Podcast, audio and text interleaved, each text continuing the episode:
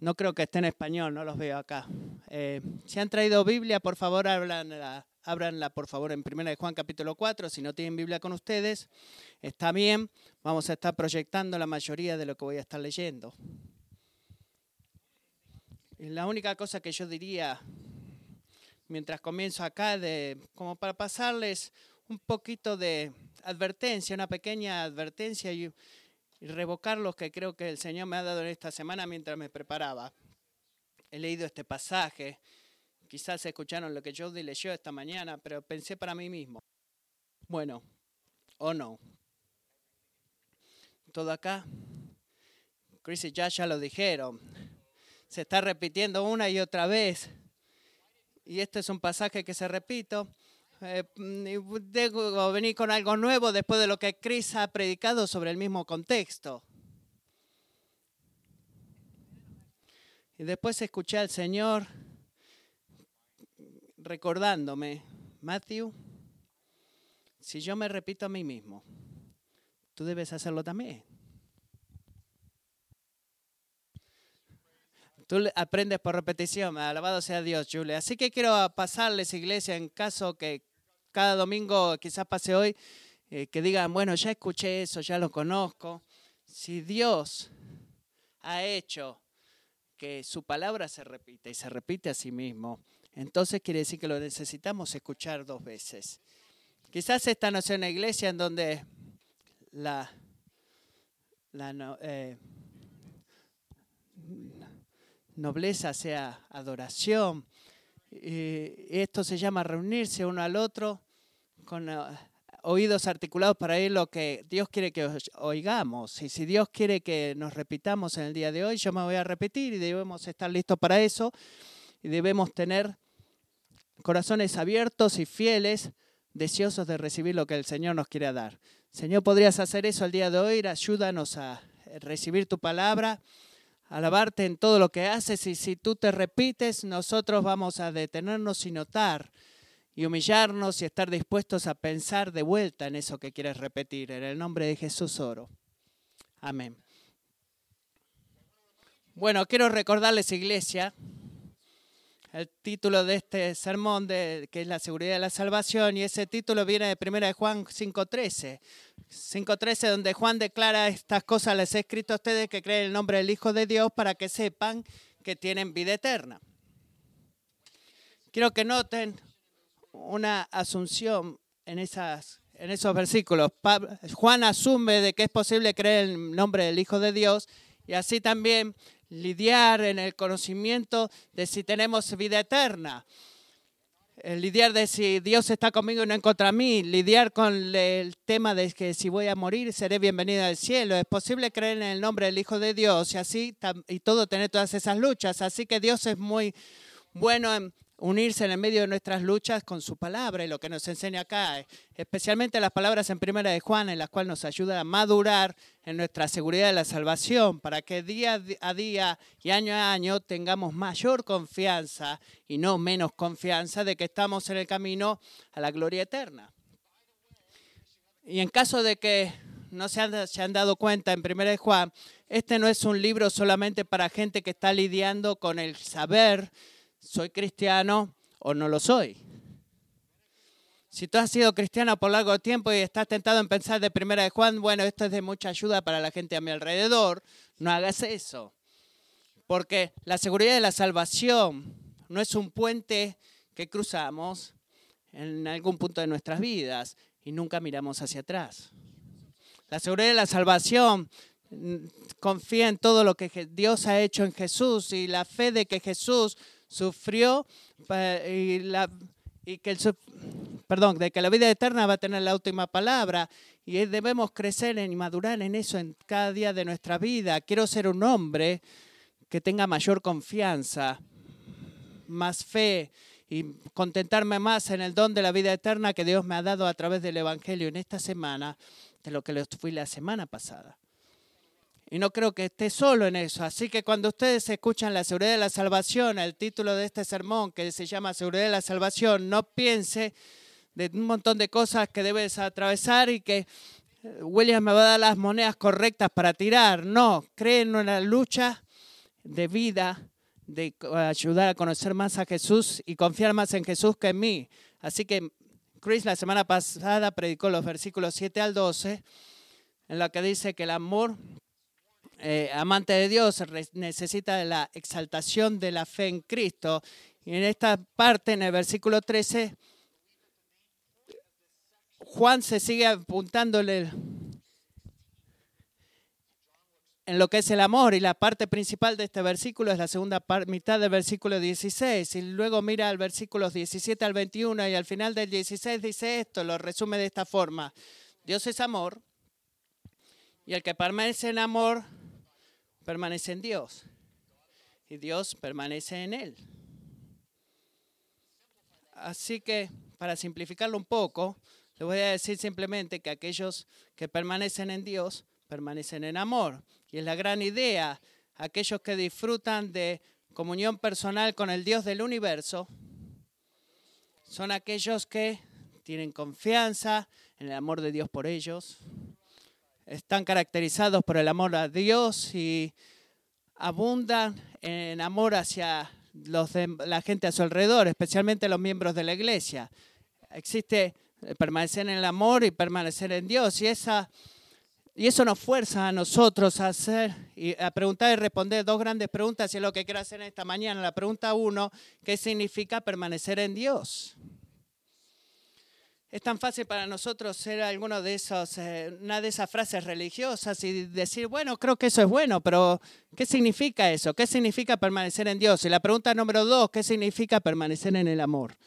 Si esos aquellos que permanecen en Dios y permanecen en el amor, debemos entender qué significa permanecer en Dios y qué significa permanecer en el amor para que nosotros podamos ver cómo permanecer en Dios nos permite permanecer en el amor. ¿Tiene sentido eso?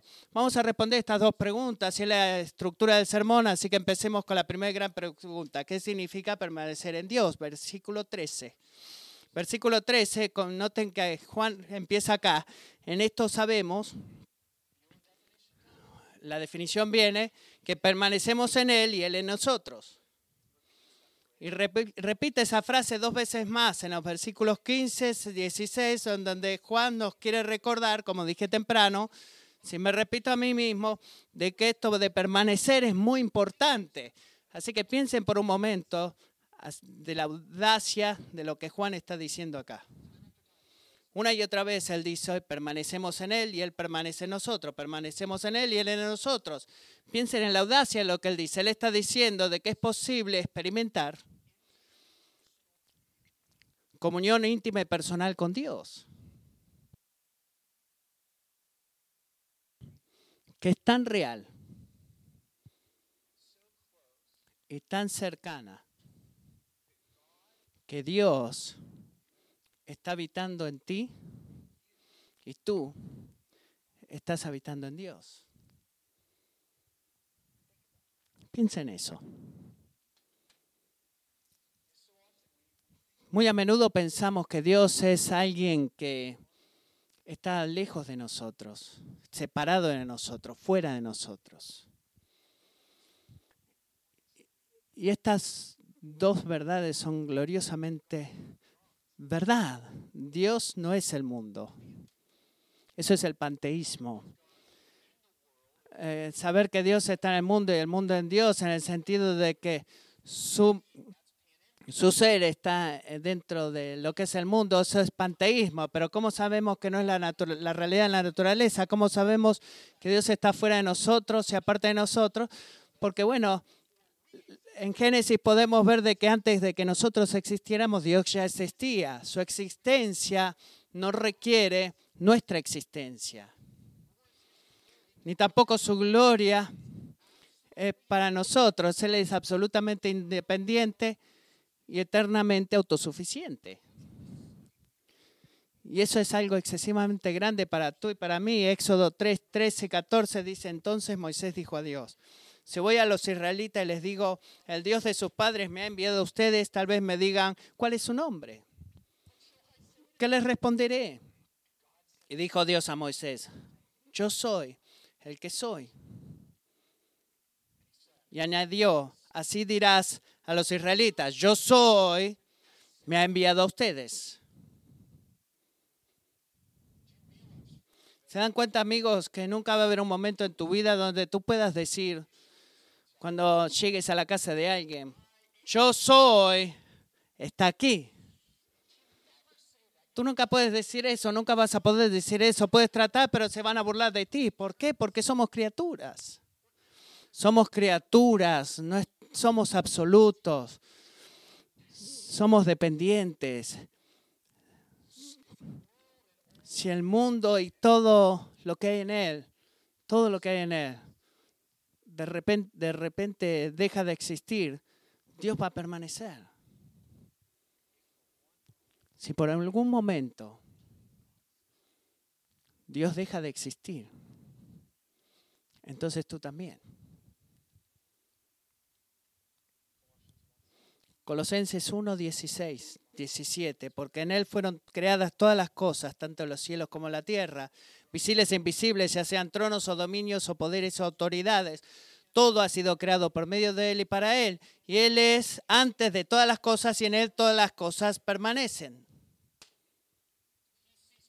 Si Él deja de existir, tú también debemos aproximarnos a todo este entendimiento de lo que significa permanecer en Dios, cómo se ve permanecer en Dios, recordando de todos los pensamientos correctos acerca de Dios comienzan con la realidad de que Él existe separado de nosotros y fuera de nosotros.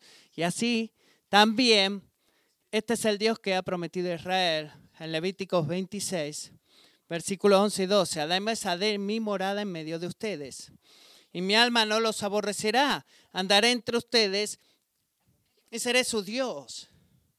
Y ustedes serán mi pueblo.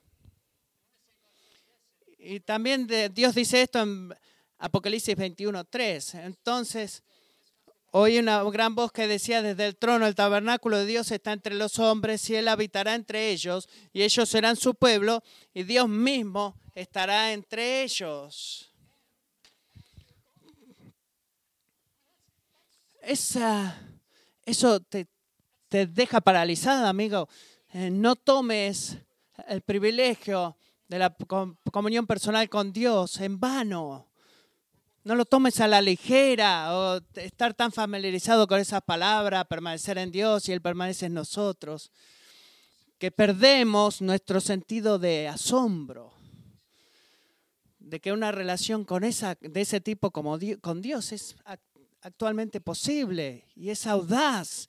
Y, en cualquier grado que sea la relación de que Dios permanece nosotros en Él, bueno, dos cosas entonces suceden en tu mente. Muy simple. Ya sea que tú lo has hecho a Dios más pequeño de lo que es en tu propia mente o en tu propia mente tú te has hecho a ti mismo mucho más grande de lo que en realidad eres. Si la verdad de que podemos permanecer en Dios y Dios permanecer en nosotros, comunión personal con el Dios del universo no es increíble para ti, quiere decir que Dios es muy pequeño en tu mente o tú has crecido mucho en tu mente. Y cuando Juan habla de esta permanecer, él describe del gozo de la comunión personal con Dios.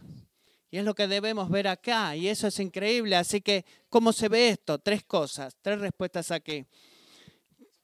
¿Cómo se ve o qué significa permanecer en Dios? Mm, primero, punto A, es un don del Espíritu. Miseremos de vuelta versículo 13. En esto sabemos que permanecemos en Él y Él en nosotros. Porque sentimos su cercanía cuando la casa está cerrada y la música suave y agarramos una copa caliente, una taza caliente de nuestro café favorito porque cuando mi programa favorito está en la televisión y es como, eh, eso me lleva a la presencia de Dios el estar viendo mi programa cristiano de alabanza favorito. O porque un día cuando estaba en la playa miraba las olas, pude ver, no lo sé, pero pude saber que Dios es real y que Él estaba conmigo.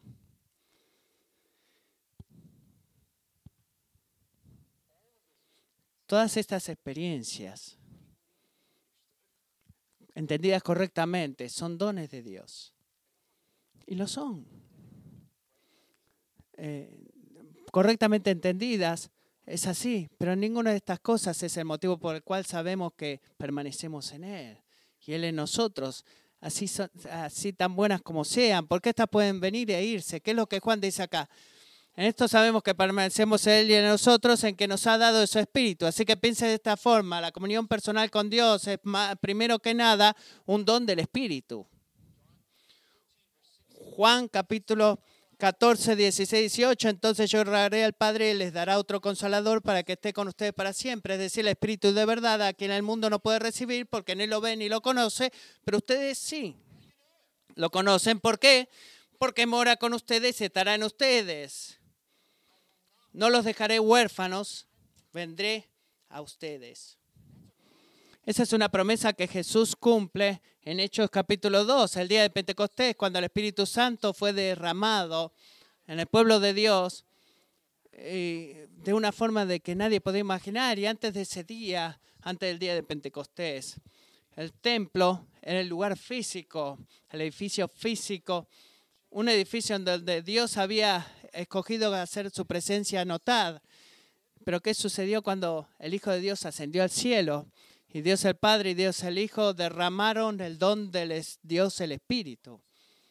Una de las cosas más increíbles que sucedió es que la ubicación del templo cambió, la ubicación del templo cambió. Primera de Corintios 6, 19. ¿O no saben que su cuerpo es el templo del Espíritu Santo que está en ustedes, el cual tienen de Dios? ¿Por qué permanecer en Dios un don del Espíritu Santo? porque solamente disfrutamos comunión personal con Dios cuando su Espíritu Santo comienza, viene a vivir dentro de nuestros cuerpos, dentro de nuestros corazones, convertimos en templo del Espíritu Santo. ¿Y qué es exactamente lo que hace este Espíritu? Piénselo de esta forma, hace un montón de cosas, pero una de las cosas más importantes que hace es asegurarnos de que Dios está con nosotros. Nos recuerda que no somos huérfanos, que no somos que no estamos solos, que donde sea que vayamos el Espíritu Santo va con nosotros. Y es debido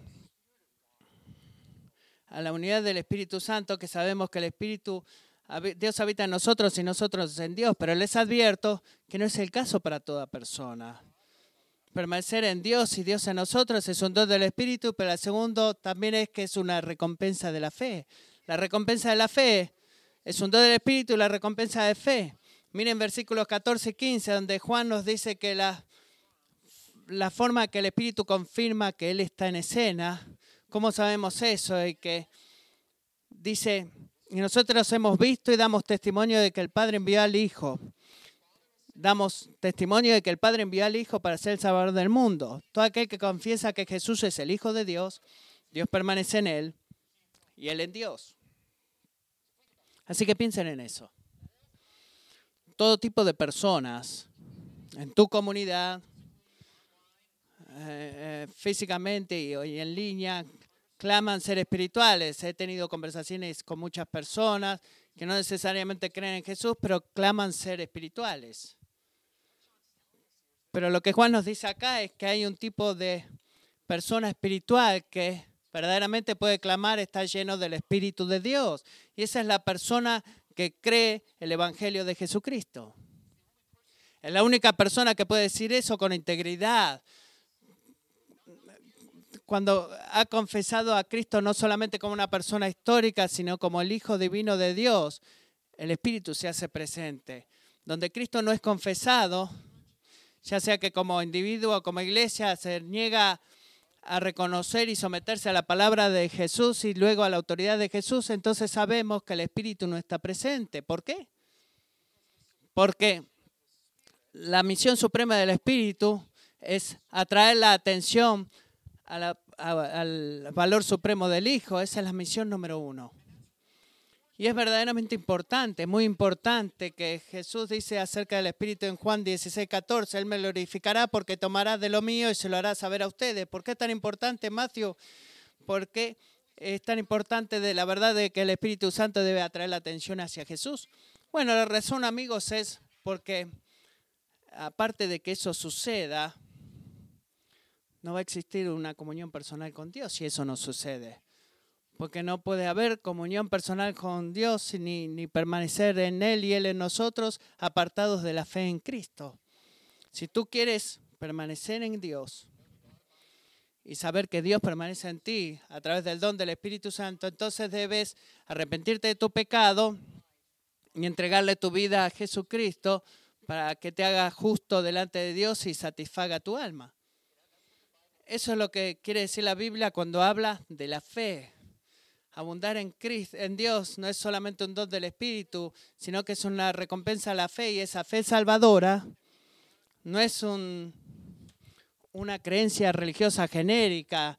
Hay mucha gente que lo hace así, pero esa no es la fe salvadora. La fe salvadora es una vida que confía plenamente en Jesús para que lo haga justo delante de Dios. Esa es la fe salvadora, pero por favor noten en esto, y es tan importante, que la fe salvadora, la fe en Cristo, esta comunión personal con Dios es la recompensa de la fe, y esa fe no es eh, de traer significado o reconocer la importancia de la vida, muerte y resurrección de Jesús. No es un, algo de que lo reconozco mentalmente, lo, de que es la persona que hizo grandes cosas y así termina la historia. No, no es la fe salvadora esa. La fe salvadora es, eh, está en la mente, pero es una agradable y gozosa expresión del corazón. ¿Por qué lo digo eso? Porque en el Evangelio somos confrontados con mucho más de una información de lo que fue la actividad de Jesucristo al mundo y decir, hola cristiano, por favor agrega la siguiente información a tu libreta. Jesucristo vivió, murió y resucitó y decir, bueno, gracias a Dios lo tengo, ya lo entendí. No, no, no es, esa no es la fe salvadora. No estamos confirmando el Evangelio con un, un punto de información de Dios somos medidos por el amor inmesurable de Dios. Y miremos el versículo 16, primera de Juan 4, 16. Nosotros hemos llegado a conocer y hemos creído el amor que Dios tiene para nosotros. En otras palabras, confesar a Dios, a Cristo es conocer y creer en el amor de Dios que tiene para nosotros. Imagínense eso. Dios, Cristo crucificado es un, un hace un llamado a voz alta de que Él es, Cristo es justo y va a prevalecer su amor. Y también nos dice algo que estamos tentados a olvidarnos o negar cuando estamos sufriendo. Y este es ah, lo que dice la crucifixión de Cristo en la cruz, de que Dios te ama. Dios te ama. Él verdaderamente te ama, amigo. Ahora, Él no nos ama en la forma en la que a menudo queremos que nos ame. Este, él no es como ese novio o novia que hace lo que tú quieres simplemente porque tú lo quieres. Él trae, eh, él se olvida de nuestro pasado en nuestra vida, pero la expresión de su amor es tremendamente muchas veces dolorosa. Que esa cosa que podemos mirar y que decimos, si yo genuinamente amo a esa persona, no hay forma de que yo alguna vez dejara que eso le pase a esa persona. Pero sus caminos no son nuestros caminos. Son más grandes que nuestros caminos. Y así es también su amor. Debido a que sus caminos son más grandes que nuestros caminos y su amor más grande que nuestro amor, a menudo Dios junta las cosas para, que, para nuestro bien que nunca las vemos bien. Y en tu hora de oscuridad, de tiniebla, en tu momento más desesperado, cuando te encuentras clamando y diciendo, ¿cómo Señor eh, te esconderás para siempre? Escucha esto, amigo, que la cruz de Jesucristo permanece como un testimonio inamovible de la grandeza, fidelidad y seguridad del amor de Dios por ti. Nota eso y reconoce eso. Incluso cuando esto está clamando y diciendo, Adón, eh, ¿cómo puede ser o por cuánto tiempo, cuánto va a durar? En ese momento la cruz de Cristo se levanta como el monte Everest, que es inamovible y que no cambia ese testimonio de que Dios te ama. hay cosas acerca de su amor que son muy misteriosas para mí. Pero con el misterio, amigo, nunca podemos decir que el amor de Dios está escondido, es incierto o, que se ha desvanecido. Es revelado en la experiencia de la muerte de Cristo, murió por ti y por mí. Romanos 5.8 dice, pero Dios demuestra su amor para con nosotros. Él demuestra su amor para con nosotros en que siendo aún pecadores, Cristo murió por nosotros. Aquí te, tenemos este testimonio externo del Evangelio y el testimonio interno del Espíritu trabajando juntos para persuadirnos de que Dios nos ama. Él está moviendo las cosas para el bien de tu vida y podemos confiar en Él. Así que esta fe en Cristo y el permanecer en Dios y Dios permanecer en nosotros es la recompensa de la fe, no es un reconocimiento mental, es el versículo 16 de conocer y creer de que el amor de Dios o, creer en el amor que Dios tiene por ti. Y eso requiere volvernos de todos esos amores falsos que hay en este mundo que nunca van a satisfacer tu alma. Abundar en Dios es el requisito del Espíritu, es eh, la confianza, la fe y el amor personal de Dios por nosotros. Y por último, el, permanecer en Dios es un llamado a la amar, es el llamado a amar el don del Espíritu, la recompensa de la fe, el llamado a amar. Dios es amor y el que permanece en amor permanece en Dios y Dios permanece en él. En otra forma de decirlo, inevitablemente nos volvemos como la compañía que tenemos. Proverbios 20 o 320, Salomón observa que el que anda con sabios será sabio, pero el compañero de los necios sufrirá daño siempre es verdad en nuestras relaciones entre unos y otros, y lo mismo es en nuestra relación con Dios. Si tu fe en Cristo y el, don del Espíritu Santo, tú estás permaneciendo en Dios y Dios permanece en ti, adivina qué va a suceder. Inevitablemente te vas a ver más como Dios. Te vas a volver como Él. Y debido a que Dios es amor, él define lo que es el verdadero amor y los sentimientos y lo que hace. Y cualquiera que disfruta de comunión personal, está abundando, permaneciendo en Él, va a caminar en ese mismo amor. Y ese amor tiene dos acciones. Es el amor por Dios eh, con todas nuestras fuerzas y el amor por nuestro prójimo como por nosotros mismos. Así que, ¿cómo se ve permanecer en Dios? Bueno, significa disfrutar una comunión personal que es un don del Espíritu, la recompensa de la fe y el llamado a amar. Y este llamado es tan importante que es como, como que Juan es un hiperlink en donde Juan cliquea en los versículos 7 al 17 al 21. Vamos a ver la segunda pregunta. Eh, se trata de responder de cómo se ve este amor genuino. ¿Cómo se ve el permanecer en el amor? Así que pensemos en la segunda pregunta. ¿Qué significa permanecer en el amor? Nuestras dos respuestas acá, que Juan nos da al menos dos. Y la primera es esta. ¿Qué significa permanecer en el amor? Bueno, el amor genuino es como cuando Dios permanece en nosotros y nosotros en Él. El amor es confiado y no temeroso. El amor genuino es confiado y no temeroso. Así que presten cuidadosa atención a esto y la conexión entre el versículo 16 y el 17. Miremos el final del versículo 16. Cuando Dios habita en nosotros a través del Espíritu, ¿qué sucede como resultado? Versículo, versículo 16, Dios permanece en Él y por esto, en esto de que permanecer en Dios, versículo 17, en esto se perfecciona el amor en nosotros para que tengamos confianza. La pregunta es, ¿quién está perfeccionando? Bueno, no somos ni tú ni yo. Es pasivo. Miremos versículo 17. En esto se perfecciona el amor en nosotros. Nuestro amor es perfeccionado. Alguien más fuera de ti mismo está en el negocio de perfeccionar tu amor. Dios está haciendo eso. Y esto es increíble. Es increíble, lo suficientemente increíble que Dios va a demostrar su amor por ti.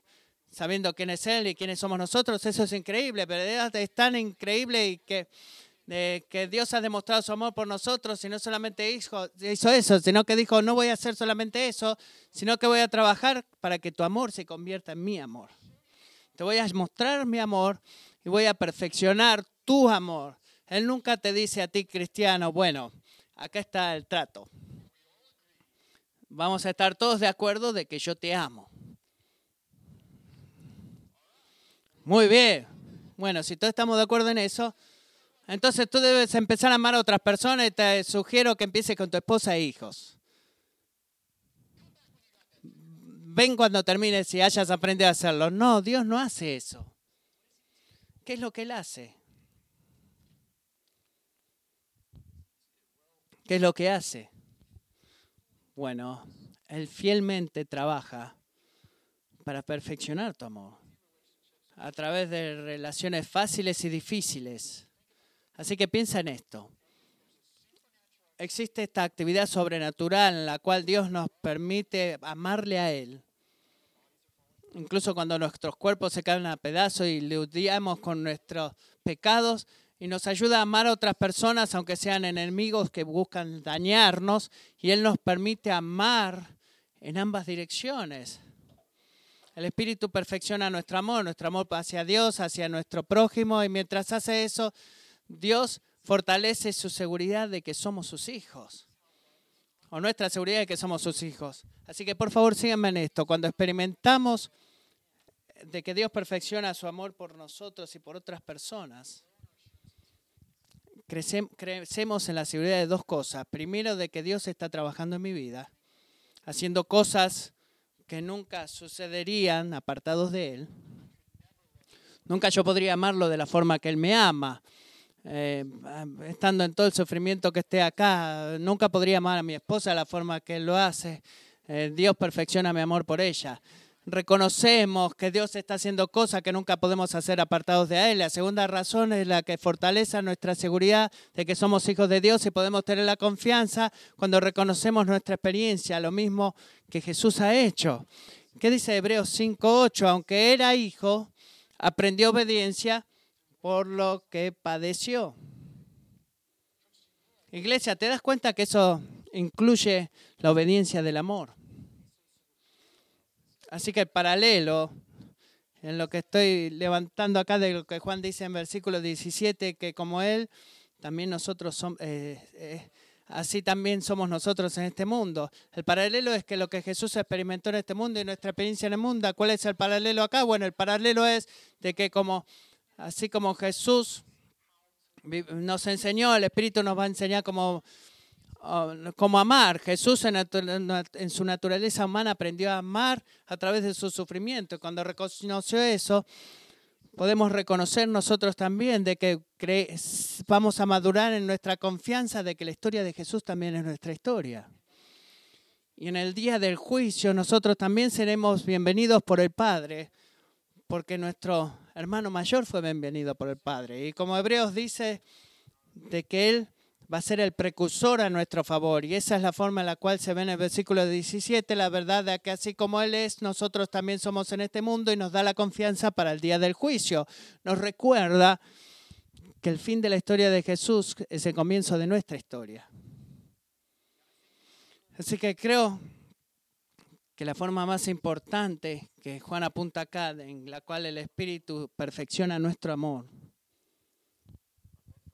nuestro amor por Dios, nuestro amor por la gente, es liberándonos del temor, liberándonos del temor. Eh, como aplicación quiero hablar en términos prácticos. ¿Qué quiere decir? Que Dios perfecciona su amor y nos permite amarlo a Él y a otros con confianza y no con temor. Cuando él dice que en el versículo 18 que no hay temor en el amor, ¿de qué está hablando Juan? Podría dar todo un sermón en esto, pero brevemente les digo que él no está hablando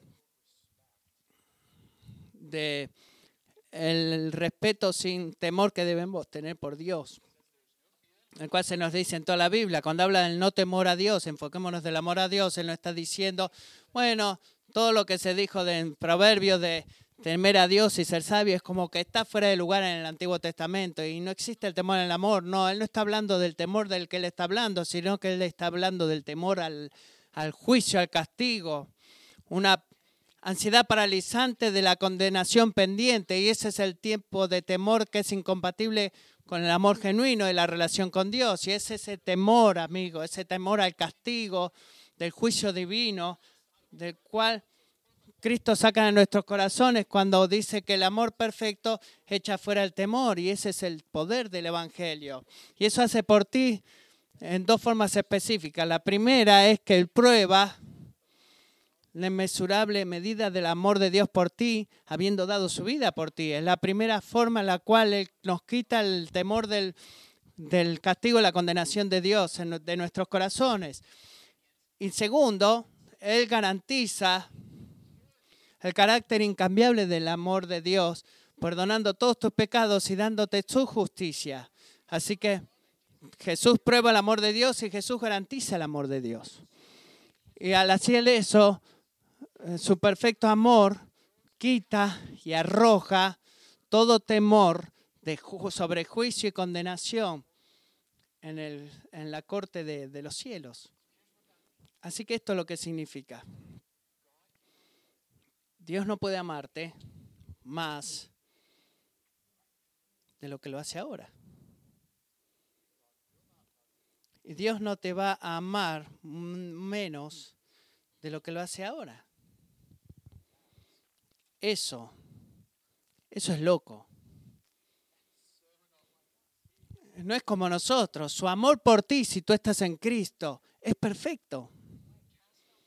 Es por eso que nos quita todo el temor. Eh, porque su amor por ti es perfecto y es perfecto en su profundidad, en su resistencia y nunca fluye eh, a la luz de tus imperfecciones. Aquí míralo de esta forma. Tu amor por Dios ha sido perfeccionado. El amor de Dios por ti, ¿qué es? Ya es perfecto. Y es debido a su mismísima perfección que Él puede perfeccionar tu propio amor. Somos incapaces de perfeccionar nuestro propio amor a Dios. No podemos echar nuestros propios temores a la condenación, pero Jesucristo lo puede hacer y lo hace probando y garantizando el amor de Dios por nosotros. El amor genuino de Dios es confiable, no es temeroso, porque creemos en el amor perfecto de Dios por nosotros. Pero recuerdo recuerden que le dije que confiado y no temeroso no solamente en nuestra relación por Dios, amo a Dios, pero también en nuestra relación con otros. ¿Qué quiere decir con eso? Cómo el amor perfecto de Dios aparta el temor en nuestro amor hacia otras personas, el de los unos con los otros. Piénsalo cuidadosamente. Cuando venimos a conocer y creemos en el amor de Dios por nosotros, no que no debemos temer de Él, somos temerosos de Él, pero no, no tenemos miedo de Él. Algo sucede. Nos convertimos en personas menos temblorosas cuando alguien falla en amarnos a nosotros en la forma que debería. Y somos libres de amarlos, incluso cuando ellos nunca reciben nuestros, nuestras acciones y palabras como actos de amor y cuando nunca retribuyen nuestro afecto. ¿Y cómo sucede eso? Bueno, muy simple.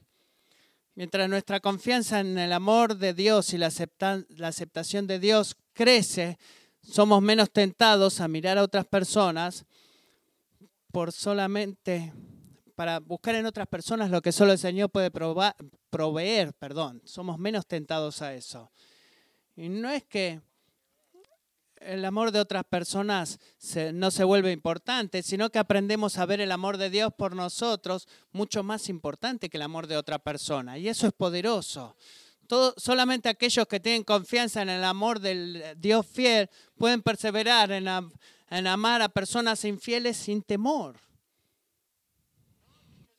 No porque, eh, bueno, vamos a entender con lo que otra persona va a decir a nosotros y decimos, bueno, te voy a amar y sé que me vas a golpear, pero estoy listo, bueno, dale, pégame o róbame o no. No es como Dios quita el temor de nosotros hacia otras personas, sino que el amor perfecto de Dios nos quita el amor al temor, nos quita el temor a ser amados por otra persona porque esto es lo que hace Dios y lo que siempre ha hecho Dios, de que siempre va a decir, hijo, hija, yo te amo, sin importar si esa persona te ame o no. Y te amo ahora mismo cuando esa persona te está diciendo, haciéndote algo que te lastime o te duela. Y su amor se vuelve más precioso para nosotros que cualquier cosa que este mundo pueda darnos o quitarnos. Y somos libres de esa forma para amar a otras personas sin importar cómo nos traten. Y eso es poderoso, ese es el amor perfecto de Dios que, se, que aparta el temor. No solamente el temor a la relación con Dios, sino con otras personas. Y el amor de Dios es confiado y no temeroso. Y termino con esto. El amor genuino también es visible y no está escondido. Es confiado, no temeroso y también es visible no escondido. Para resumir los versículos 20 al 21, simplemente digo, tú no puedes clamar amar a Dios si tú rechazas amar a aquellos hechos a su imagen. Ese es el punto. Cada persona a tu alrededor, incluyendo aquellos en la iglesia en las cuales Dios se enfoca a los hermanos en la iglesia, pero no se limita en eso. Cada persona que tú veas en esta semana, sea que te gusten o no, sea que sean buenos contigo o no, fueron hechos a imagen de Dios. Siempre lo son.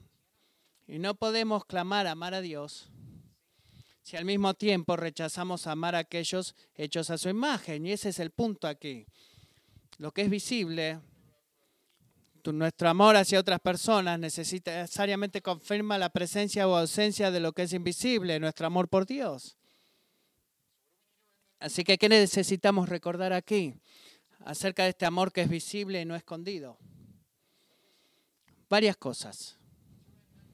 Debemos recordar que cada debilidad o deficiencia en nuestro amor a otras personas, en última instancia, demuestra una deficiencia o debilidad en nuestro amor por Dios. Y quizás suene desanimante, pero puede ser buenas noticias también. ¿Por qué digo eso? Porque significa que la llave para crecer en el amor genuino a otras personas, aunque para hacer nuestro amor por Dios visible, la llave no es, es eh, catalogar a todos como personas hechas a la imagen de Dios, pero que que debes obligarte a amarlos.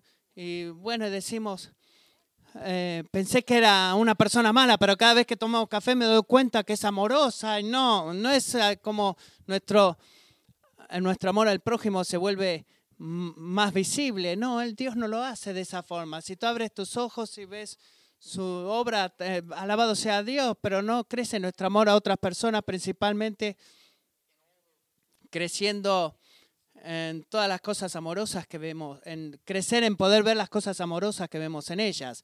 Crecemos en el amor a, otras personas porque vamos creciendo en nuestra, en nuestra sorpresa del amor de Cristo y vemos todo ese amor y esa perfección probado y asegurado por nosotros, que estamos tan abrumados por eso, de cómo Él nos ha amado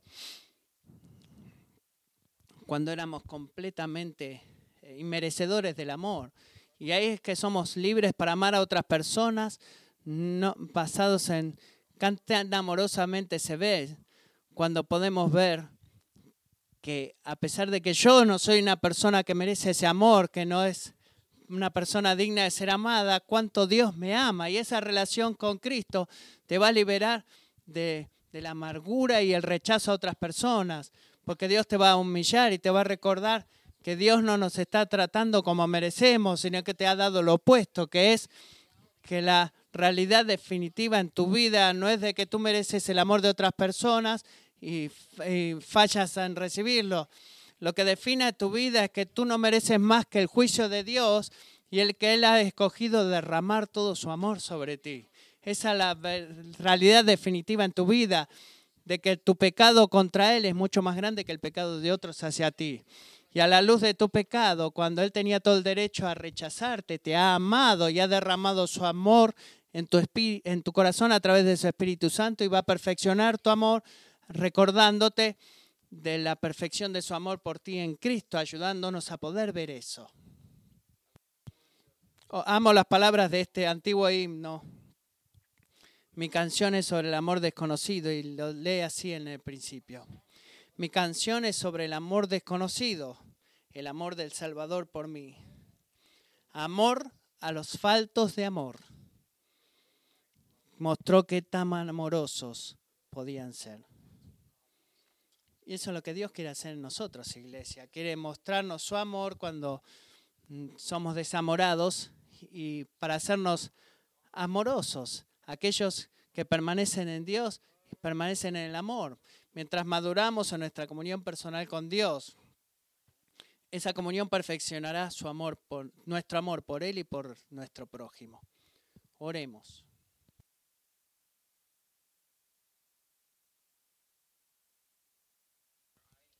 Padre celestial, te doy gracias.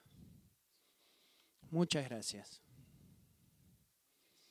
Que podemos decir como Juan en versículo 19, que amamos porque tú primero nos amaste. Ese verdaderamente es el cartel en todo este pasaje. Gracias por concedernos el don de la relación contigo, amándonos. Y obro en esta semana, Señor, miremos a ese amor tu amor que has derramado en nuestros corazones para el poder que necesitamos para amarte a ti y amar al pueblo a nuestro alrededor o a la gente a nuestro alrededor. Jesús, oro de que nuestro amor como iglesia sea confiado y no temeroso, visible y no escondido. Y que seamos conocidos en esta comunidad como hombres y mujeres que aman no porque hemos sido amados por otras personas, y que tratamos de devolverle su amor, sino porque tú nos amaste primero. Oro que estemos más eh, maravillados por esa verdad que va a cambiar nuestro amor en esta semana. Haz eso mientras cantamos nuestra última canción en el nombre de Jesús. Amén.